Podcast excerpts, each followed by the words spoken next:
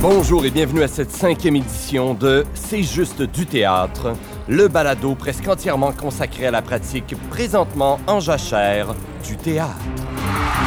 Au théâtre, en ce moment, je sens que c'est pas. Ça, il paraît que c'était un grand spectacle. Hein? Mon nom est Simon Rousseau et je suis dans la salle de répétition du théâtre La Licorne, où j'ai la chance d'être accompagné par mes acolytes Sébastien Rajotte Bonjour, Simon. Et Pascal Renaud-Hébert. Bonjour! Et puisque c'est la première fois qu'on se revoit en personne, je vous souhaite une bonne année Ah, 2021. Mon Dieu! Là, t'as celle de l'autre bord qui tripe sur Noël, mais dès qu'on a le 1er janvier passé, bang! Non, mais c'est que je trouve. Je Excusez, pardonnez c'est que je trouve. Moi, je trouve que, honnêtement, le- la, la bonne année, il y a comme une limite. Oui, non, mais je suis d'accord, moi aussi ça me gosse. euh, Puis on, puis on est bon, loin. ben, ben oui, mais d'abord, pourquoi tu l'as Mais su? parce que c'est la première émission de la nouvelle année et Oui. j'étais quand même curieux On se voit si de peu. savoir comment ça se passe pour vous à date. Euh, ah, donc, bonne année est une, est, une, euh, est une façon de savoir comment ça se passe. Oui, c'est une question en fait de. Bonne juste année. Fait que curieux. tu dois te douter que ça se passe pas très bien de mon côté. J'ai appris que t'as arrêté de fumer. Ah mon Dieu, Simon, je peux pas croire que tu révèles cette information-là. Ben non, mais je trouve sais, que de c'est une un, belle l'information que je fume, de deux que j'ai arrêté, Je- c'est comme beaucoup d'intimité. Je pense que tout le monde le remarquait que tu fumais. Oui, c'était c'était connu dans le milieu. Oui, ça, c'est- ça, ça connu. se voyait, ça Parfait, se voyait. C'est oui. une très belle décision de ta part, mais oui, Pascal. je suis très fière de moi. Bon, Oui. mais tout de même, plongeons, hein, pas le temps de niaiser, parce que laissez-moi vous présenter le contenu de l'émission d'aujourd'hui. Tout d'abord, on reçoit Julien Morissette, le cofondateur de la scène nationale du son, suite à quoi on aura la chance de s'entretenir avec Anne Trudel, présidente du Conseil québécois du théâtre, le CQT. Et en concluant, nous tenons à souligner les 50 ans du Black Theatre Workshop en recevant leur directeur artistique, Quincy Armorer. De plus, soyez sans crainte, amateurs d'étranges et de fantasques, car la chronique à basse sévira quelque part à travers tout ça. Mais avant, comme nous sommes des gens de tradition, débutons avec les actualités théâtrales.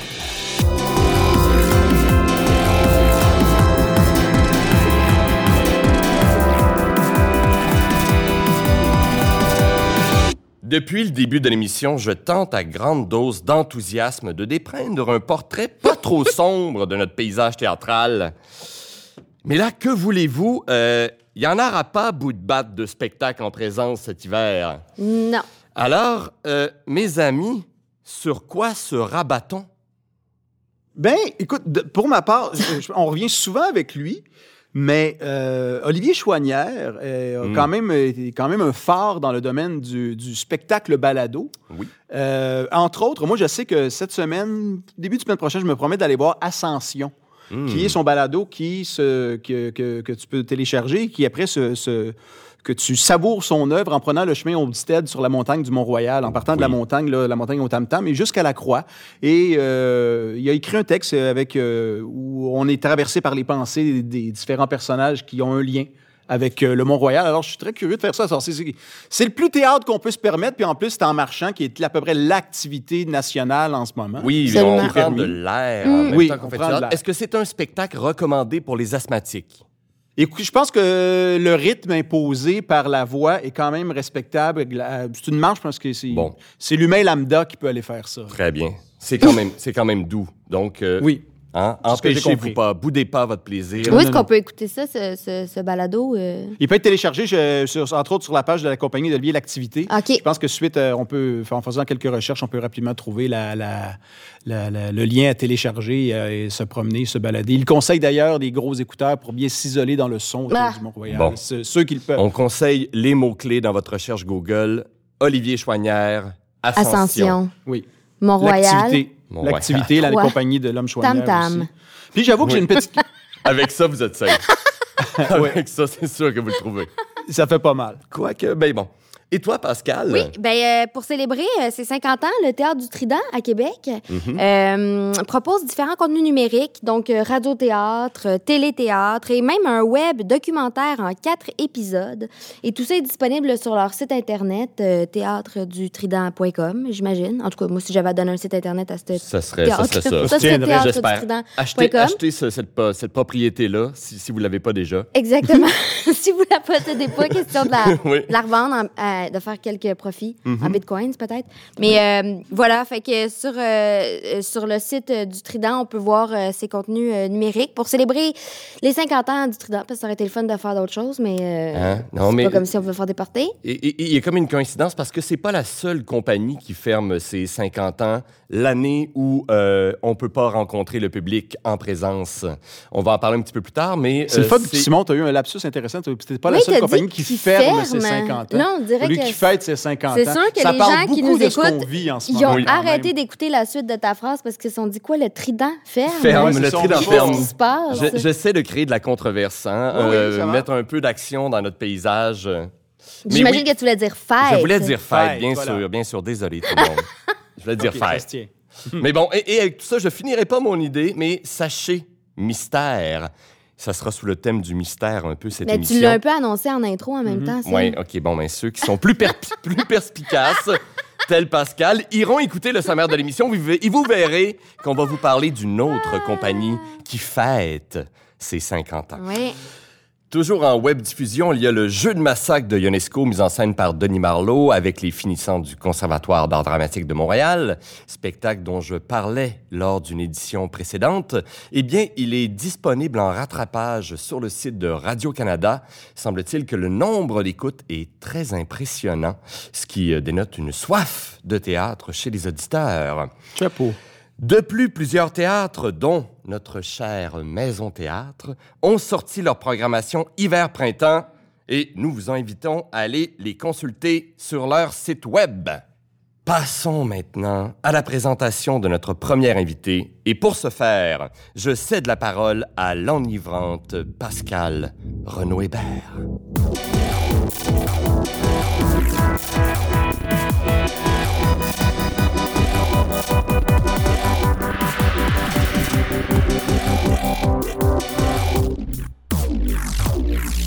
Début mars dernier, fort de leur collaboration sur le spectacle Néon Boréal, Julien Morissette et Pierre-Antoine Lafont-Simard ont émis le souhait de créer une plateforme numérique qui diffuserait des œuvres artistiques. Quelques jours plus tard, les théâtres fermaient et s'annonçait ce qui allait être la première pandémie en 100 ans. Pour beaucoup de gens, la pandémie a été un frein à tout nouveau projet artistique, mais pas pour Julien et Pierre-Antoine. Pour eux, ça a plutôt été un accélérateur. Et quelques mois plus tard, la scène nationale du son était lancée et diffusait des œuvres sur leur plateforme, par exemple pour réussir un poulet de Fabien Cloutier euh, ou encore le peintre des Madones de Michel-Marc Bouchard. Eh bien, nous avons en studio avec nous Non. Julien Morissette. Allô, Allô, Julien! Salut! Comment Salut ça tout le va? monde. Ça va très bien, merci. Oui. Euh, hey, Julien, moi, pour commencer, j'aimerais ça savoir c'était quoi votre objectif avec la scène nationale du son? Qu'est-ce qu'est-ce que vous aviez, pourquoi vous avez décidé de créer euh, euh, cette plateforme? Ben, comme tu l'as si bien dit, Pierre-Antoine et moi, on avait collaboré sur Néon Boréal, qui était une sorte de laboratoire euh, balado-théâtre, où c'était le théâtre qui avait prédominance, Mhm. euh, disons, dans, dans les deux médias, mais on voulait jouer avec les codes de la balado-diffusion. Et euh, ben, étant en Outaouais, les deux, Pierre-Antoine du côté d'Ottawa, moi du côté de Gatineau, on parlait souvent de projets qui mettaient de l'avant l'audio euh, Mhm. dans, dans- dans les propositions théâtrales. Et puis, ben, étant aussi pas nécessairement à Montréal ou à Québec, on voulait aussi trouver une façon de améliorer l'accessibilité euh, au travail de, de création qui se faisait parce que bien qu'on soit euh, bien servi par le Centre national des, des arts à Ottawa, par la Mhm. nouvelle scène, on n'a pas toujours accès à tout ce qui se fait euh, en création actuelle à Montréal et à Québec. Puis des Mhm. fois, ça devenait un petit peu frustrant de, je sais pas, suivre le, le- le parcours des créateurs, des dramaturges et d'avoir une pièce sur deux. Mhm. C'est, euh, on parle de, de Pour réussir un poulet qu'on a fait avec la scène nationale du son. Moi, j'adore le travail de Fabien, mais je voyais une pièce sur deux selon ce qui partait en tournée, selon ce que le CNA avait à proposer. Mm.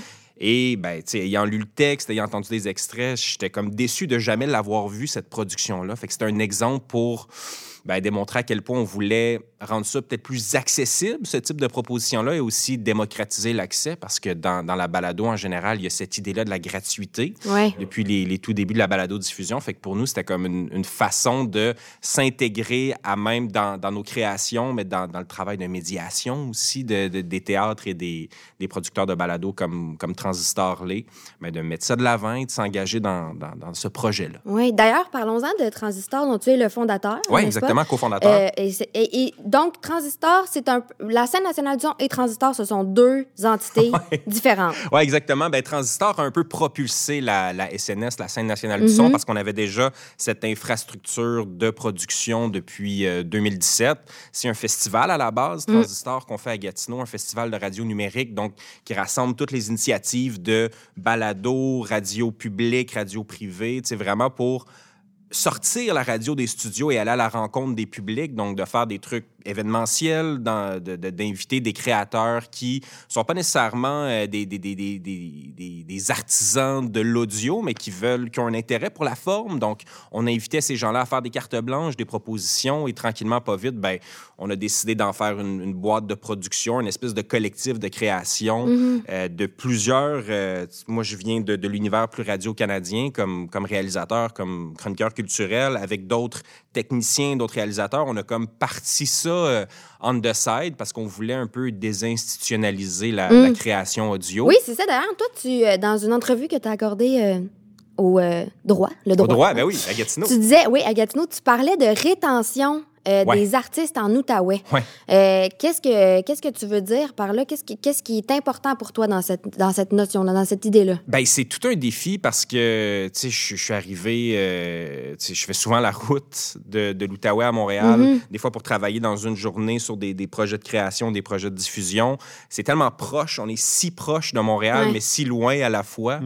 Euh, donc, c'est un peu dommage parce que c'est facile de perdre nos créateurs, puis je le comprends. Moi, je suis venu faire mon bac en cinéma à Montréal parce qu'il n'y a pas d'école de... Il n'y a, pas de, de- de programme de baccalauréat en cinéma en Outaouais. Il n'y a pas d'école de théâtre. Il y a, oui, le département de l'Université d'Ottawa qui n'est pas comme une école de théâtre en tant que telle. Ouais. Donc, il y a beaucoup de gens qui quittent et je le comprends. On a ce problème-là, donc, de, de créer une, une relève. Il y a peu de festivals de Mm. musique émergente. On en a eu un pendant une décennie, mais il est malheureusement mort. Euh, on- donc, il n'y a pas de compagnie de création de théâtre non plus qui sont à Gatineau. Il y a beaucoup de choses qui se passent à Ottawa, mais rien à Gatineau. Mm-hmm. Donc, les artistes en art visuel, en théâtre, en cinéma, en musique, tout le monde quitte l'Outaouais, malheureusement. Et nous, à travers la création audio, on s'est dit, ben, pourquoi ne pas faire des projets de, de collaboration, de création avec des gens qui œuvrent justement en cinéma, en théâtre et qui pourraient donc s'approprier ce médium-là. Et c'est comme ça qu'il y a des grands projets de transistors qui sont nés et on essaie de... Tu sais, en ce moment, on dirait que pour avoir des, pour recevoir des, des- du financement public, il faut parler de création Ouais. d'emplois et, Ouais. et tout ça en culture. C'est un peu malheureux, mais ça tombe quand même dans les cordes de Transistor qui veut créer de l'emploi en écriture, en technique, en réalisation audio, et qui fait en sorte que ça va aussi alimenter la création de ces artistes-là après. Donc, les artistes en théâtre, les artistes en art visuel avec qui on travaille, qui font un passage chez nous, que ce soit pour une carte blanche, pour une production, pour un, un projet de création, on sent que ça va nourrir après ça leur approche de la dramaturgie, de l'écriture dans d'autres projets. Ben Donc oui. ça, on, on trouve que c'est très, très stimulant. En parlant de dramaturgie, vous, dans votre approche de cette dramaturgie-là et dans votre façon de nous la transmettre, il y a une particularité qui est assez intéressante, c'est que vous segmentez Oui. euh, les projets. Fait que, par exemple, pour réussir un poulet, on a quatre parties à ce, à ce spectacle euh, Oui. audio. Ben oui, c'est ça. On a fait la même chose pour la Queen. Oui. Puis ce qui est le fun avec la Queen, c'est qu'on a travaillé avec Jean-Marc là-dessus, qui a fait une réécriture pour le texte, étant donné que, bien évidemment, c'était un objet qui était, c'était un texte qui était pensé pour la scène. Mm-hmm. Il y a aussi cette particularité-là qu'on veut pas nécessairement avoir de didascalie à l'audio. Les shows commencent, on n'a pas de narrateur Ouais. ou de présentateur, il n'y a pas de crédit, c'est un pari qu'on prend. Euh, on, on avance dans un terrain un peu euh, inconnu à défricher, puis on est toujours euh, très ouvert à ce, à ce feedback-là, mais de, de faire le travail avec les auteurs de segmentation, ça rend la chose assez stimulante pour eux et pour nous parce que, tu sais, honnêtement, on le fait dans cette division-là euh, pour les habitudes d'écoute de balado, pour les habitudes de- d'écoute de, livres audio. Tu sais, cette semaine, Spotify a sorti une espèce de grande offre de livres audio Ouais, en ouais, segmentant en chapitres. Des fois, il y en a de une minute, des fois, il y en a de 20 minutes. Mm-hmm. Et on s'est dit, c'est peut-être plus digeste parfois de découper en chapitres de, dans la courbe narrative, évidemment, pour Ouais. tenter de la respecter. Euh, et dans la dans l'approche de diffusion aussi, parce que c'est pas comme si on diffusait euh, à la radio.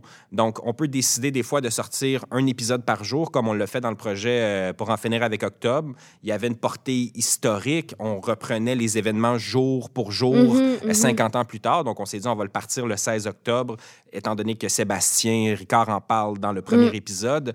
Euh, la Queens, on s'est dit on va le faire, étant donné qu'il y a des, des, des, cliffhangers dans le scénario, bon, on va les sortir un par semaine. Pour réussir un, un poulet, on s'est dit on va le lancer d'un coup parce que ça s'écoute d'un souffle. Euh, fait qu'il y a des raisons qui sont euh, dans les habitudes d'écoute, mais aussi technologiques un peu. Tu sais, les gens sont plus habitués de télécharger des épisodes de 20-30 minutes Ouais. que, mettons, un gros bloc de, de deux heures et quart. Ouais. Mais artistique aussi, quand tu parles de la Queens puis tu parles des cliffhangers, après ça, c'est aussi une façon, tu sais, dans le sens où tu dis, euh, il y a une façon de diffuser qui est liée, oui, aux habitudes d'écoute, mais, Ouais. c'est- mais aussi Ouais, vraiment purement artistique. Exactement. Puis, tu sais, pour moi, le- le- la création audio, la création narrative audio et le, le contenant et le contenu vont de pair. Euh, donc, on veut lier les deux. On réfléchit au projet du jour 1, même en se disant, qu'est-ce que, dans, dans le cas d'Antoine, par exemple, ce sont des lettres et c'est épistolaire. Je, sais, on, on aura la chance d'en reparler, mais je veux donc que à tous les jours, les gens puissent découvrir une lettre. C- Ça fait partie du trip un peu de, Ouais, de ouais, ouais. création. On, on- on peut contrôler ou on peut rêver à ce contexte de diffusion-là pendant la création. Puis ça, c'est très stimulant pour tout le monde. Le feuilleton versus euh, la méthode Netflix. C'est vrai. Oui, euh, tu as parlé de Spotify. Vous êtes, entre autres, sur Spotify. Ouais. Mais toi, est-ce que tu as une plateforme favorite?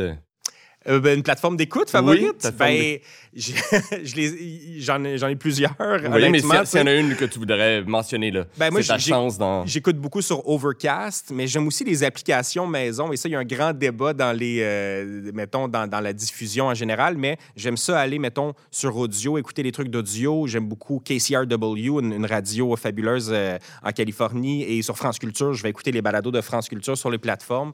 Fait que c'est comme un petit... Mes habitudes d'écoute sont comme ça, mais je trouve qu'elles ont toutes des avantages et des inconvénients, mettons. J'étais curieux avec euh, la, la scène nationale du son. Oui. Comment vous avez choisi vos projets? Est-ce que c'est vous qui avez approché, par exemple, la licorne pour monter un texte de Fabien Cloutier? Est-ce que c'est Brigitte qui est arrivée avec le projet, euh, Brigitte Hankins, avec le projet d'octobre? Comment ça s'est, comment ça s'est fait? C'est une, c'est une très bonne question. En fait, On- la saison 1, on l'appelle un peu la, la saison du compromis, des compromis, parce qu'on on- on espère qu'il y aura d'autres saisons. Mais comme tout s'est passé très vite, Pascal le disait, c'est né en, en mars, dans les premiers jours de la pandémie. C'est comme ça que ça a accéléré. Euh, Il y a des projets qui étaient déjà dans les cartons de Transistor, donc pour des productions qui étaient comme de plus ponctuelles ou qui allaient être une des productions parmi d'autres? Et ce qu'on on a décidé donc de passer la gratte un peu sur tous les projets de théâtre? OK. Ça fait quatre ans que j'anime aussi un, un balado au, Oui. au Théâtre français du CNA. Exact. Donc, il y, avait déjà des discussions artistiques qui étaient entamées avec Brigitte. OK. Euh, j'ai eu la chance de participer à des projets de Manny Soleiman-Lou à, Mm. à Ottawa quand il est venu faire euh, Zéro. Donc, il y avait déjà ces canaux de communication qui étaient ouverts euh, avec différents créateurs. Donc, on, puis on s'est dit, ben, y on va faire du, du bon vieux cold call. On a appelé des gens pour dire, est-ce que vous voulez, en ces temps étranges, mettre des, des projets de l'avant? Donc, c'est un heureux mélange de... Il y a certaines personnes comme Antoine Charbonneau-Demers avec qui on voulait vraiment Mais je suis travailler. vraiment content que tu en parles parce que Oui. j'allais- justement poser Ben la oui, vas-y, question. vas-y. Parce que en fait, quand, en consultant votre échéancier, j'étais vraiment heureux de voir euh, qu'Antoine Charbonneau-Demers, auteur et finissant du Conservatoire Ouais, d'art dramatique de Montréal, il allait présenter en fait Lettre à Grandmom. Grandmom. Puis je me disais, c'est un texte inédit, Ouais. c'est c'est ça là. Ben, c'est presque comme une commande, finalement. Donc, il y, a- il y a des shows dans la SNS qui sont des adaptations. Le projet de Brigitte, pour répondre à ta question, c'est elle qui, qui- qui m'a dit ça me tente de faire un projet de balado, est-ce qu'on travaille ensemble Euh, Après ça, avec le TNM, pour faire Le Pain des Madones, on a parlé à Lorraine Pintal et elle voulait mettre de l'avant ce show-là de Michel-Marc Bouchard. Donc, c'est vraiment, on s'est dit, bon, ben, on veut travailler avec Michel-Marc. C'est peut-être pas le texte qu'on aurait choisi dans toute, sa, dans, dans toute son œuvre, mais ça a quand même créé quelque chose d'intéressant. Mais oui. Euh, tout, tout ça pour dire que, entre autres, avec Antoine, ben, on l'a approché en lui disant Est-ce que tu veux écrire quelque chose? Parce qu'on on a adoré Daddy qui a écrit durant le confinement. Ouais.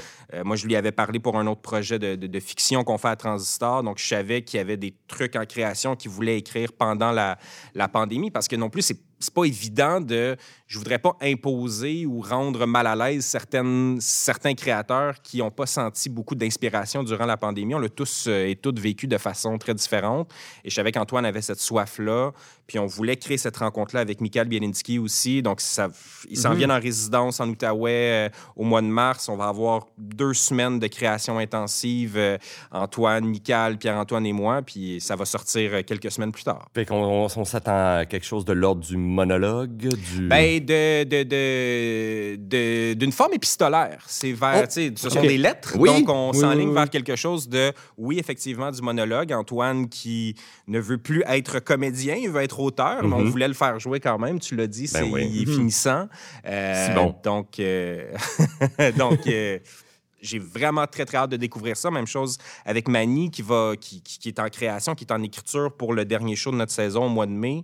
Euh, fait que c'est bien bien stimulant de, de, Oui, de c'est créer en ça. studio. Excuse-moi, au départ, il y a eu beaucoup de, de reprises, si Ouais. on veut. Puis là, on dirait que vous vous enlignez vraiment vers de la création, là, tu sais, des commandes, tout ça. Est-ce que c'est plus ça, à, à moyen, long terme, votre objectif, que ça Ouais. devienne vraiment une plateforme de diffusion de création? Oui, ben on le voit un peu comme un théâtre sur le web. On Ouais, aimerait c'est ça, ça. Ok. pouvoir reprendre des shows, réactualiser. On a comme des fantasmes de certains shows, mettons, qui ont été écrits dans les années 90, mais de les refaire à la sauce 2020 avec Mhm. un autre cast, de remonter des trucs. tu sais, Comme Le pain des Madones de Michel-Marc Bouchard, ben, on est allé chercher un autre cast complètement. Ouais. Ouais. On a Ouais. travaillé avec Claude Pelgag, qui était super heureuse de recevoir un appel pour faire de la conception musicale parce que, tu sais, elle disait, les gens m'appellent rarement pour faire de la musique de film ou de la musique de théâtre.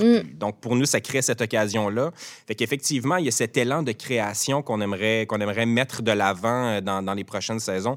Tout va dépendre de, bon, ben, c'est quoi le, le- le système euh, financier de subvention qui s'en vient pour la culture. Tu sais, On Ouais. y va euh, comme tout bon projet euh, au jour le jour et euh, on se croise les doigts et on se trouve très chanceux de pouvoir le faire en ce moment. Je voulais savoir rapidement, on, on va conclure bientôt, mais Oui. est-ce que les œuvres sont sur le web pour y rester? Ouais. Est-ce, donc, c'est- il peut y avoir même tout un travail d'archivage qui se crée avec ça? C'est c'est ça l'objectif aussi, parce que je trouve ça dommage des fois que c'est quand même compliqué de négocier les droits pour certaines œuvres pour qu'elles restent plus qu'un mois ou un an sur, euh, sur, le web. Tu sais, je sais qu'il y, a- il y a certaines productions de la licorne qui sont restées, euh, qui, qui ont été de passage sur le site, et ça, c'est cool aussi d'avoir une fenêtre, mais de bâtir ces archives-là, moi, c'est une, une- une critique que je fais souvent à l'égard, mettons, de Radio-Canada, c'est que c'est difficile de trouver des productions Ouais. euh, radiophoniques, de la création radiophonique qui a été faite euh, pré-2012, mettons. Ouais. Mm. Puis C'est juste dommage parce qu'on a comme payé ça et nos parents et nos grands-parents ont payé ça euh, avec leurs taxes. Il y a eu un carnage. Avec leurs taxes puis leur... Oui, oui, Mais ça fait en sorte que c'est quand même un objectif réel de bâtir cette espèce d'archive. Ce n'est qu'une mince partie quand même de, de, de tous les trésors euh, de théâtre québécois et canadiens, mais on essaie de faire notre part là-dedans pour se dire, ben cette parole-là est archivée et va continuer Qu'elle soit pérenne. Mais peut-être qu'en tout cas, l'éphémérité euh, au théâtre, dans sa forme traditionnelle, c'est certain que c'est par définition éphémère, Oui. là, le théâtre. Oui, oui, mais peut-être dans cette nouvelle forme, en tout cas, il y a quelque chose d'intéressant dans l'idée de le rendre. De, de, de, de rendre cette forme pérenne puis qu'on puisse y accéder euh, tu sais, dans les années à venir Ben oui, quand c'est ça, ça. va nous tenter. Moi, ça. Garder des traces. Exactement. Merci mille fois, Julien, et longue vie à la scène nationale du son. Au grand plaisir de te retrouver dans le futur. Hey, merci pour l'invitation, c'est vraiment apprécié. Merci.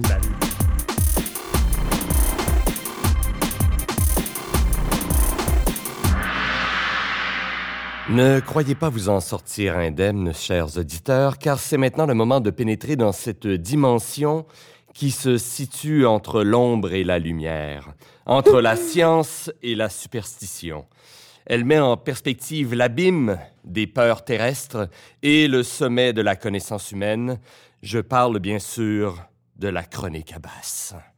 Sébastien, où nous amènes-tu cette semaine? Où vous amène-je? Merci, Simon. Euh, mes beaux amis, Oui.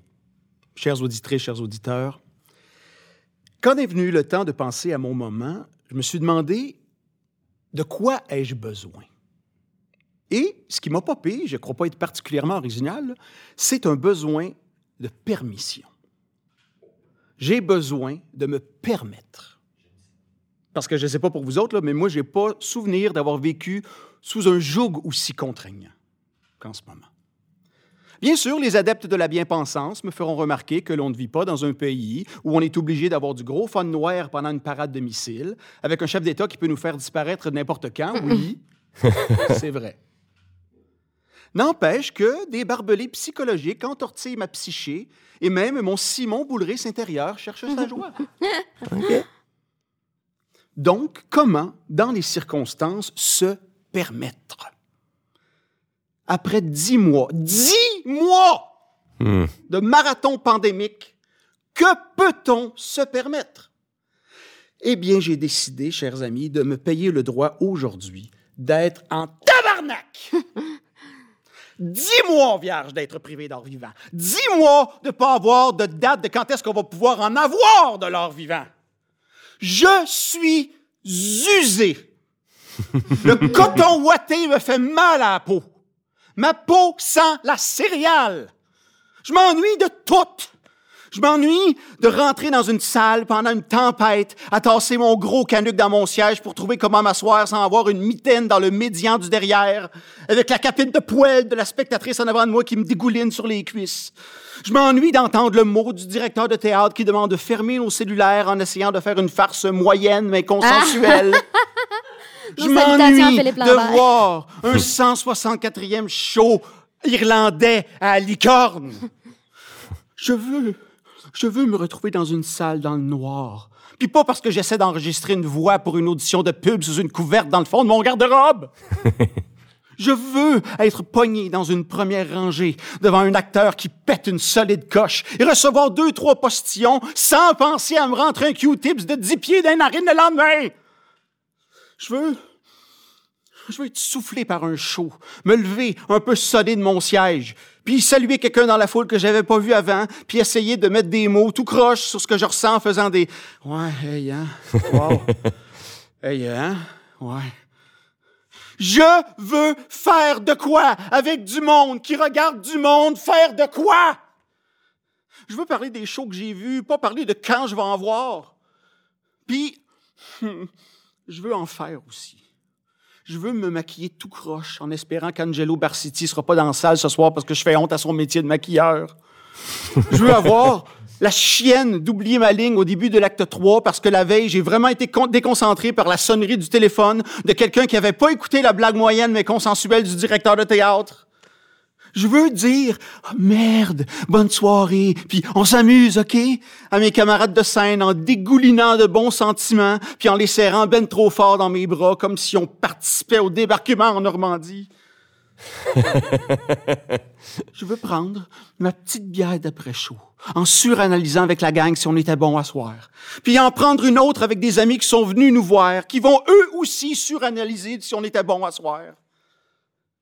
Dix mois. Puis il faut être honnête, là. Quand ça va faire un an, on sera pas sûr si la lumière qu'on voit en avant de nous, ça va être la fin du tunnel ou juste notre ordi qui nous annonce que notre prochaine réunion Zoom va commencer dans quelques instants. Quand Tremblay a écrit toute ta tabarnak de vie à faire la même tabarnak d'affaires en arrière de la même tabarnak de machine, on pensait pas que ça résonnerait de même aujourd'hui, hein? Fac donc, là, ben, je suis tanné d'être raisonnable. Que là, je crie, gratis. Ah! Ah! Ah! Juste pour sentir un flux me traverser, pour m'assurer que je reste vivant. Ça fait un certain bien, un minimum de bien. Et c'est pourquoi, chers amis, sachant que plusieurs d'entre vous ont l'hurlement au creux du ventre aussi, je vous invite à crier à votre tour. Pour ceux qui le veulent, on a débloqué une adresse Internet au yaoub la dépense, où vous pourrez à votre tour vous permettre. Écrivez-nous vos cris, vos manques, vos plus capables. L'adresse balado-théâtrelalicorne.com B-A-L-A-D-O arrobas théâtrelalicorne.com tout en minuscule. Et on va vous écouter. On peut peut-être pas se voir, mais on peut hurler ensemble. Promis. Et je vous ferai au prochain balado un compte-rendu de tous ces cris-là. Nous serons à l'écoute. Criez comme bon vous semble. Je vous aime. Salut. Bien, merci. Merci, Sébastien. Hein? Hein? On, euh, Où ira-t-il ensuite? Se- se- Sera-t-il toujours des nôtres? On l'espère, certainement. J'espère qu'il y en a qui, euh, qui passent de bons moments en ce moment et qui sont pas gênés, pas trop, pas trop mal. Pour notre prochain segment, chers euh, amateurs de théâtre, je vais vous inviter à vous projeter dans le passé. En novembre 1981 avaient lieu au Québec les États généraux du théâtre. La communauté théâtrale y réclamait la création d'un organisme qui porterait la mission de promouvoir, protéger et développer les intérêts des troupes, compagnies et professionnels de la scène. De sorte qu'en 1983, le Conseil québécois du théâtre, CQT, Arrivons maintenant à un passé un peu plus récent. En 2018, à la suite de deux journées de consultation nationale, le CQT a élaboré un plan directeur pour orienter ses actions pour la prochaine décennie. Et en novembre 2019, Anne Trudel, comédienne et modératrice, est élue à la présidence du CQT.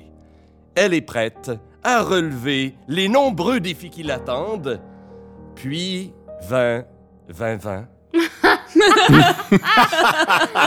et la COVID et les conséquences que l'on connaît sur le milieu théâtral. Et pour nous en parler, entre autres de ça et d'autres choses, nous avons le grand plaisir de recevoir en studio Anne Trudel. Bonjour. Bonjour. Bonjour. Bonjour et bienvenue. Merci, ça me fait tellement plaisir. Je sais que tu connais bien Sébastien, alors Mm. je lui laisse l'honneur de te lancer de ses mains bienveillantes la première pierre. Oh, ce ne sera pas que pierre, ce sera parfum, ce sera Oh. pétale. Sébastien. Euh, ben écoute, à la, à la bienvenue. Merci. D'abord. Merci, vraiment.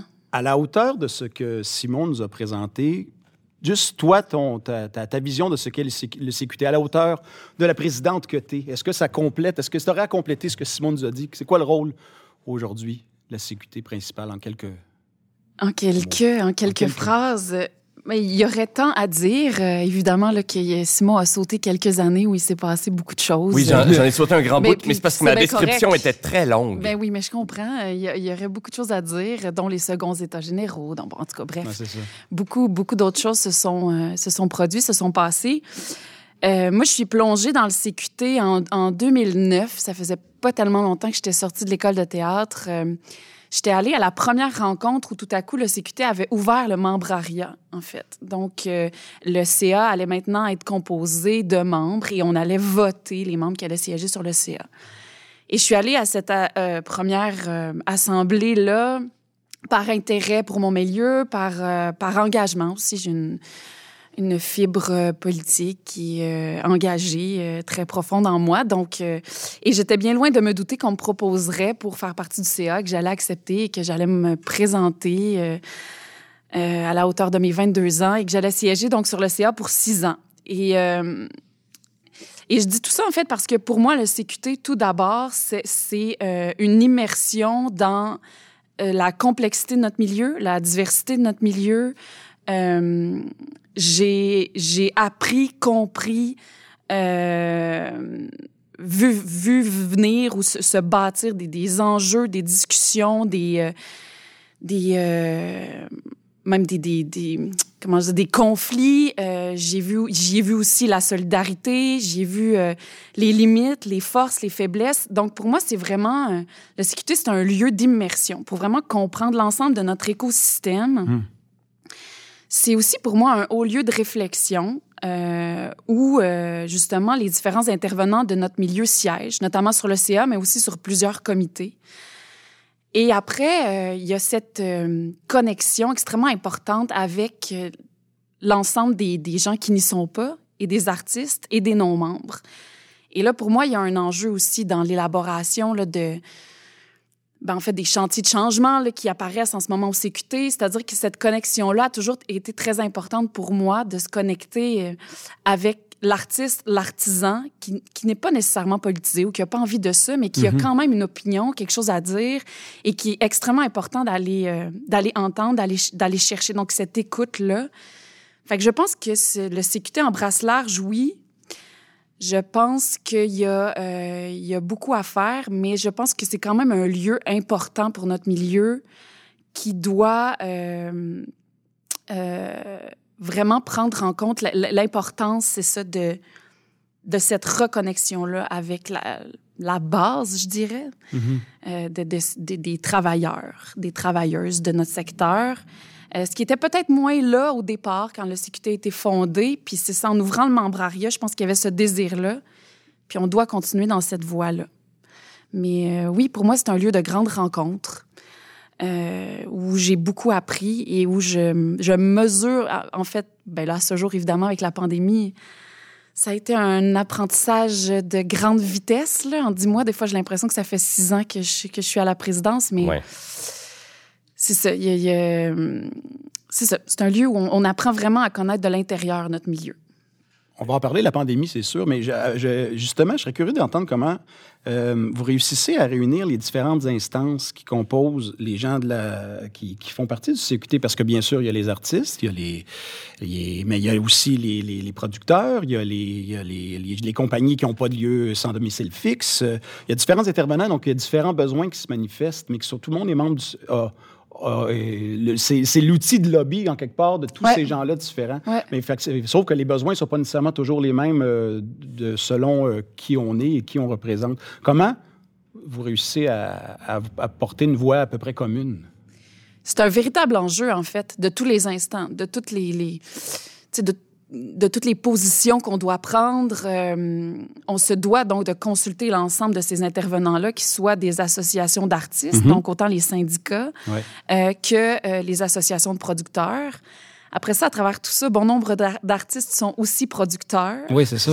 Donc, tu sais, on a des, des doubles, des triples, des quadruples chapeaux dans notre Oui. milieu. Donc, euh, tu sais, tout ça, c'est ça, créer une dynamique euh, parfois complexe.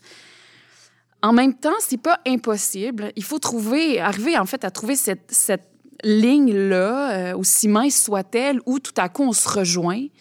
Euh, on y arrive parfois plus facilement que d'autres. Mais je pense que la meilleure façon, en fait, d'y arriver, puis je le constate aussi avec la pandémie où les réunions se sont multipliées, où nos conversations avec euh, les intervenants du milieu, les artistes se sont multipliées, où la concertation aussi euh, s'est déployée. Ce dialogue-là constant est primordial, en fait. Mhm. Parce que plus on se parle, plus on nuance, plus on travaille ensemble, plus cette ligne-là de prise de position est possible. Puis, euh, à travers la pandémie, oui, il y a les grands écarts. Là, on a vu les grands écarts se creuser justement entre, euh, entre les différents pans de notre milieu. Puis, en même temps, il y a une grande solidarité, en tout cas que moi, je sens au CQT, des gens qui, euh, qui viennent autant là, de- des associations de producteurs comme la CT, TAI, euh, la DST, que, euh, que des syndicats comme, comme la PASC, comme l'UDA, tout ça. Tu sais, ces intervenants-là ont, ont quand même envie d'un bien théâtral commun. Et l'artiste est au cœur de nos discussions. Donc, il y a vraiment là un... C'est-à-dire qu'on se rend bien compte que euh, la précarité dans laquelle a été plongée la- les artistes, les artisans en ce moment est intenable et que c'est- par eux aussi que renaîtra la création. Mhm. Donc, tu sais, on s'entend tous dans ce discours-là. Fait qu'il y a des revendications qui sont assez faciles à mener en ce moment. Après, c'est ça. Des fois, c'est plus facile, des fois, ça l'est moins. Mais- Oui. Euh, reprenons, tiens, on n'a pas le choix d'en parler de la pandémie, on Ben est oui. dedans. Là, je pense que c'est. Euh, je pense que euh, peut-être revoir dans les dix derniers mois les, les actions, parce que maintenant on perd le fil un peu de qui a posé tel geste. Moi, je me suis, j'ai l'impression que c'est surtout au printemps qu'on a entendu le plus fort le CQT, dans le sens où il y a eu, il y a eu euh, euh, à l'époque, on nous demandait beaucoup de se réinventer. Le- il y a eu la lettre pour les arts vivants qui avait été écrite par Olivier Kémet, qui avait, remporté, qui avait été signée par presque 32 000 personnes en tout. Il y a eu, à ce moment-là, le geste politique a peut-être été le plus évident. Après, dans l'automne, peut-être parce qu'on s'est tous, comme société, englués dans la deuxième vague, à un moment donné, on ne savait plus trop où on était. Fait que je pense de peut-être de faire une révision des gestes puis des revendications que le CQT a fait dans les, dans les derniers dix mois autour de la pandémie pour nous aider. Ça pourrait peut-être être un... Je ne sais pas si tu as envie de faire... euh, Euh, oui, Un tout à fait. Il y, a, il y a eu beaucoup de choses, fait que c'est certain que. Puis de toute façon, Les vais phares. pas passer Quels sont les 15 phares? Oui, c'est ça, c'est ça. Puis tu sais, c'est sûr que là, le rôle du CQT a été euh, euh, principalement politique, donc euh, de, de, de réaffirmer ces liens-là aussi qui n'ont pas toujours été évidents entre le CQT et les- le, le milieu politique, donc euh, autant les cabinets du ministère de la Culture et des Communications du Québec que de pat- patrimoine canadien. Ça a été difficile à établir? Dans Ben, le cas de la pandémie, que- c'était déjà difficile avant? Mais c'est-à-dire que, tu sais, comme il y a, il y, a, y a des liens politiques qui s'établissent souvent au fur et à mesure des élections, mettons. Ouais. Puis là, on Ça se rend compte. Oui, exact. Et là, euh, en tout cas, ça a mis en lumière le fait que ces liens-là, ils doivent être maintenus euh, à l'année. Euh, ils sont précieux et euh, il faut aussi, à travers tout ça, euh, savoir mesurer le. le comment bien garder la qualité de ces liens-là versus faire des revendications fortes. Tu sais, fait que bien, bien peser, bien doser. Donc, au niveau de la stratégie politique, puis ça se raffine encore aujourd'hui, là, je pense que euh, je veux dire, on, on, détient pas toutes les clés, puis on travaille vraiment fort. On travaille d'ailleurs avec une, une, firme de relations gouvernementales, TACT, qui nous aiguille euh, euh, grandement à travers tout ça. Eux autres, ils vous aident à communiquer? Bien, en fait, ils nous aident à, à, établir une stratégie à court, moyen, long terme. OK. Euh, puis en ce moment, c'est vraiment pas évident parce que comme tout change vite, on a une stratégie à court terme, c'est-à-dire qu'il y a des annonces qu'on voit venir.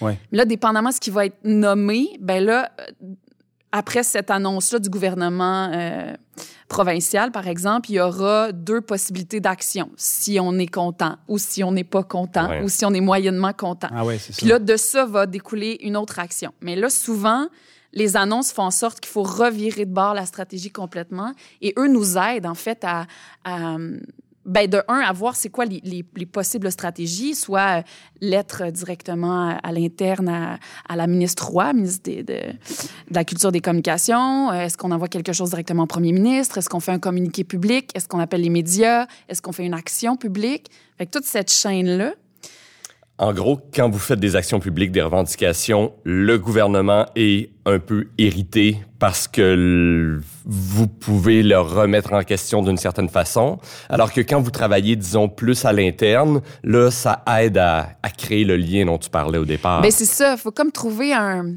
un équilibre entre cette relation-là de, euh, de travail concerté avec eux, puis d'un autre côté, on a notre job à faire. Le CQT, à un moment donné, il faut le dire quand ça, fait pas notre affaire, puis que on sent que c'est injuste, par exemple, que les théâtres soient fermés alors que d'autres lieux restent ouverts, sans vouloir faire de comparaison. Ben, il va falloir le nommer. Tu sais, à un moment donné, il faut prendre position. Mais là, comment le faire? De quelle façon? Dans quel ordre? Ouais.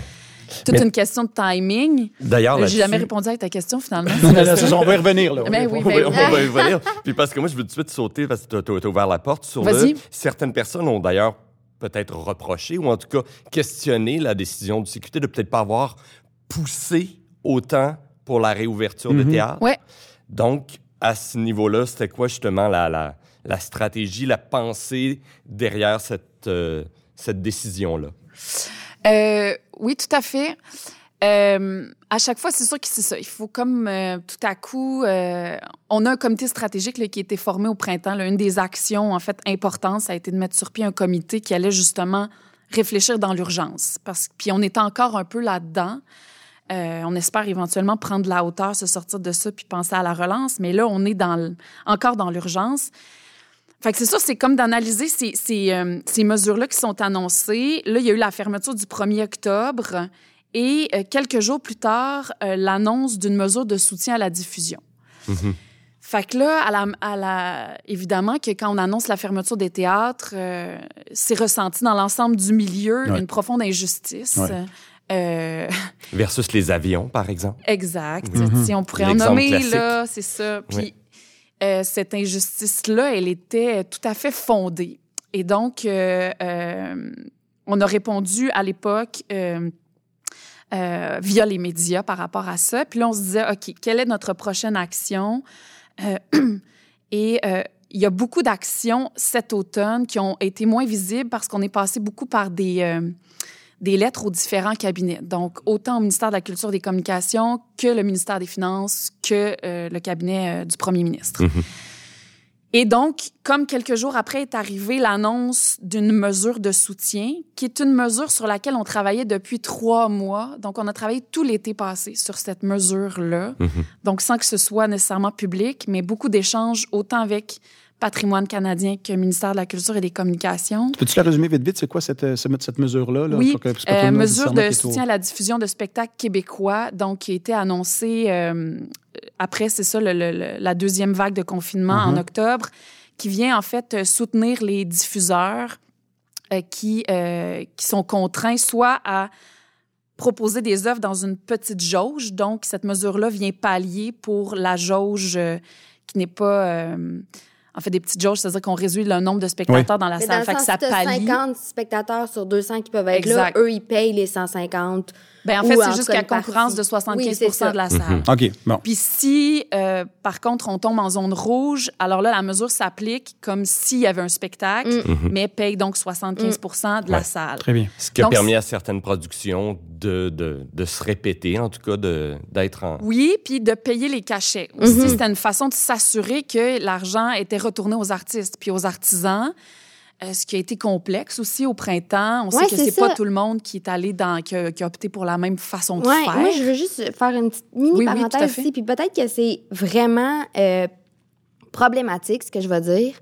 Mais moi, il y a une affaire dans tout ça que je trouve qu'on nomme pas beaucoup, puis c'est la responsabilité des théâtres. Puis, puis des théâtres producteurs. C'est-à-dire que moi, je comprends qu'on est dans une situation vraiment dramatique pour les artistes, pour les artisans, mais je trouve aussi que les théâtres doivent se responsabiliser, puis doivent euh, reconnaître leur, leur, la nécessité, en tout cas, de s'impliquer. Puis, tu sais, tu parles du printemps, puis de euh, les artistes qui n'ont pas été payés, puis les shows qui sont annulés ou dont les artistes n'entendent plus parler. Moi, j'ai quand même, dans tout ça, tu sais, je suis comme, je trouve qu'on est beaucoup, faut que le gouvernement intervienne, puis je suis 100 d'accord avec ça, mais je trouve qu'à un certain point, il y a aussi une responsabilité des théâtres, des producteurs, qui est pas nécessairement prise. Puis moi, ça, j'aimerais t'entendre là-dessus. oh yes, je Ah t'ai mise dans l'eau chaude, Ça serait, mais ça serait je la trouve que c'est des important. Mais je sais pas, Anne, qu'est-ce que t'en penses? Ben, tu sais, c'est sûr que. euh, Ben, puis tu sais, après ça, je pense que la majorité d'entre eux ont eu une grande réflexion, puis ils ont apporté des compensations à la hauteur de ce qu'ils étaient capables. Il y en a qui l'ont échelonné sur plusieurs mois, il y en a Mhm. qui ont. Bon. Puis après ça, c'était aussi à travers tout ça, euh, de voir est-ce que les shows sont reportés, quand, si oui, comment on fonctionne. Tout était en même temps à inventer. Euh, puis, tu sais, c'est sûr que sans vouloir pointer personne du doigt, parce qu'en même temps, je suis pas non plus au courant de chaque cas de figure. Tu sais, on a une idée globale aussi Ouais. au CQT, en tout cas moi. Puis, Ouais. euh, à travers tout ça, euh, c'est sûr que les associations de producteurs ont un grand rôle à jouer. Je Mhm. pense qu'elles ont pris cette responsabilité-là aussi, quelque part, de euh, d'amener leurs membres à réfléchir et à poser des gestes concrets. Ouais. Cette responsabilité-là, euh, c'est cette... euh, parce qu'on a, on a très envie que les théâtres, les institutions, les lieux qui ont pignon sur rue, euh, puissent remplir leur mission à la hauteur de leurs ambitions. Après ça, c'est ça. C'est toute une question de choix, de responsabilisation, puis en même temps de mesures qui viennent les aider à pouvoir bien remplir leur mission. Mhm. Fait que, tu sais, à travers tout ça, c'est vraiment un... C'est extrêmement complexe, là, C'est très complexe, c'est vrai. Puis comme tu dis, tout est à faire, tout est à inventer. Mais chose certaine, moi, en tout cas, ce que je peux, ce que je remarque autour de moi, c'est qu'encore une fois, c'est l'artiste, l'individu qui est cop, bien plus que les institutions en elles-mêmes. Puis je trouve que là, tu sais, moi, j'ai quand même eu ben, puis ça, peut-être qu'on va pas garder ça, mais je vais quand même le dire. Mais ben j'ai oui. quand même eu un malaise de voir toutes les initiatives de tous les théâtres pour ré- se réinventer en sachant que j'ai une, une méchante trollée d'amis qui ont pas été dédommagés. Il y a quand même une partie de moi qui fait Hey man, c'est quoi? Dans quel. On est où, là? Parce que moi, mon ami qui devait faire un show de théâtre au printemps qui a pas été dédommagé pas une seconde, je me dis, il est où le producteur là-dedans? Tu comprends? Est-ce que c'est parce que le producteur n'a pas justement pris la fameuse, euh, je sais pas comment on peut l'appeler, là, la mesure d'octobre? Mais la mesure, elle est arrivée en octobre, fait que c'est pour tout ce qui suivait. tu sais, Ça Ouais. s'appliquait euh, du 1er octobre au 31 mars. Mhm. Fait que tout ce qui est avant est comme une zone... euh, Ouais. Tu sais, on a beaucoup parlé de compensation au printemps, puis euh, rapidement, on a compris que c'était pas un mot euh, qui... euh, Qui résonnait dans le langage. euh, exact. caquiste. Tu sais, on- tu sais, l'ensemble de la société tombait en état de crise. Donc, l'idée de compensation n'était... Fait qu'on a essayé de changer notre vocabulaire. Après ça, je pense que reste quand même que euh, cette compensation-là... euh, il y en a qui l'ont, euh, qui ont pris la responsabilité de Exact. la faire, puis il y en a que non. Ouais. Euh, et après ça, tu sais, moi, je veux dire, je me trouve très mal placée pour commenter parce que le CQT représente Ouais, l'ensemble des producteurs, mais je pense quand même que ces gens-là doivent mener en ce moment une réflexion par Mhm. rapport Ouais. au, à ce qu'ils ont fait ou pas fait. On Puis après trouve y en ça, a à qui ont chacun d'entre eux de vraiment... euh, comment? On, on- on apprécie plus les choix de certains que d'autres. Non, mais je trouve que l'idée de la réflexion, en tout cas, que tu amènes, c'est de dire, nous, on n'est pas là pour pointer du doigt personne, mais cela dit, on est là pour lever des flags. Puis en ce moment, le flag qu'on lève, c'est à ceux qui n'ont pas pris la responsa- leur responsabilité et qui demandent sans arrêt que les choses soient compensées à l'extérieur d'eux-mêmes, réfléchissez un peu parce que, effectivement, en tout cas, à mon sens, à moi, l'artiste est comme. Et, et après ça, le rôle du CQT à travers tout ça, c'est de, de mener le dialogue avec les représentants des associations de producteurs pour que eux puissent aussi faire leur travail auprès de leurs membres. Exact. De s'assurer que, ben nous, comme au CQT, on reçoit aussi la voix des artistes, qui est une voix importante. J'en suis une moi-même, tu sais. Fait que je suis extrêmement sensible euh, à, ce- à ce que les artistes vivent en ce moment. Puis, tu sais, cette, cette détresse-là, cette angoisse-là, puis ça s'étire dans le temps, elle est immense. Ouais. Et, euh, et ça, il f- je pense que les institutions puis les théâtres l'entendent, mais il faut qu'ils prennent la mesure, c'est ça, de, de, de, de l'ampleur de cette détresse-là. Exact. Mais après ça, c'est ça. Tu sais, nous, on fait pas non plus d'ingérence. Fait qu'on passe un message qui, après ça, euh, on, ça. on le sait qu'il est relayé. Après, à chacun, oui, de- je pense, de faire une espèce de... de... Examen de conscience. Mhm. Tout à fait, tout à fait. Puis, euh, puis tu sais, puis à travers tout ça, sais, s'il y a une affaire, là, je sais, c'est peut-être, je sais pas, je pense que c'est peut-être le bon moment d'en parler, mais je reviens un petit peu à ce que tu demandais tantôt, Sébastien, par rapport à, à ce qu'on a mené comme, comme combat, ou en Mhm. tout cas, Oui, quelles tout ont été nos actions. Oui, oui, oui. Euh, au printemps, en formant le comité stratégique, euh, c'était ben, dans le but de bien répondre justement à tout ce qui allait se passer comme annonce, comme mesure, comme qu'est-ce qui allait être mis en place, autant au provincial qu'au fédéral, parce que là, on parle plus du provincial parce que la culture, c'est provincial, mais le fédéral a quand même aussi une part de responsabilité via, euh, entre Mm. autres choses, le Conseil des arts Mm, du mm, Canada, tu sais.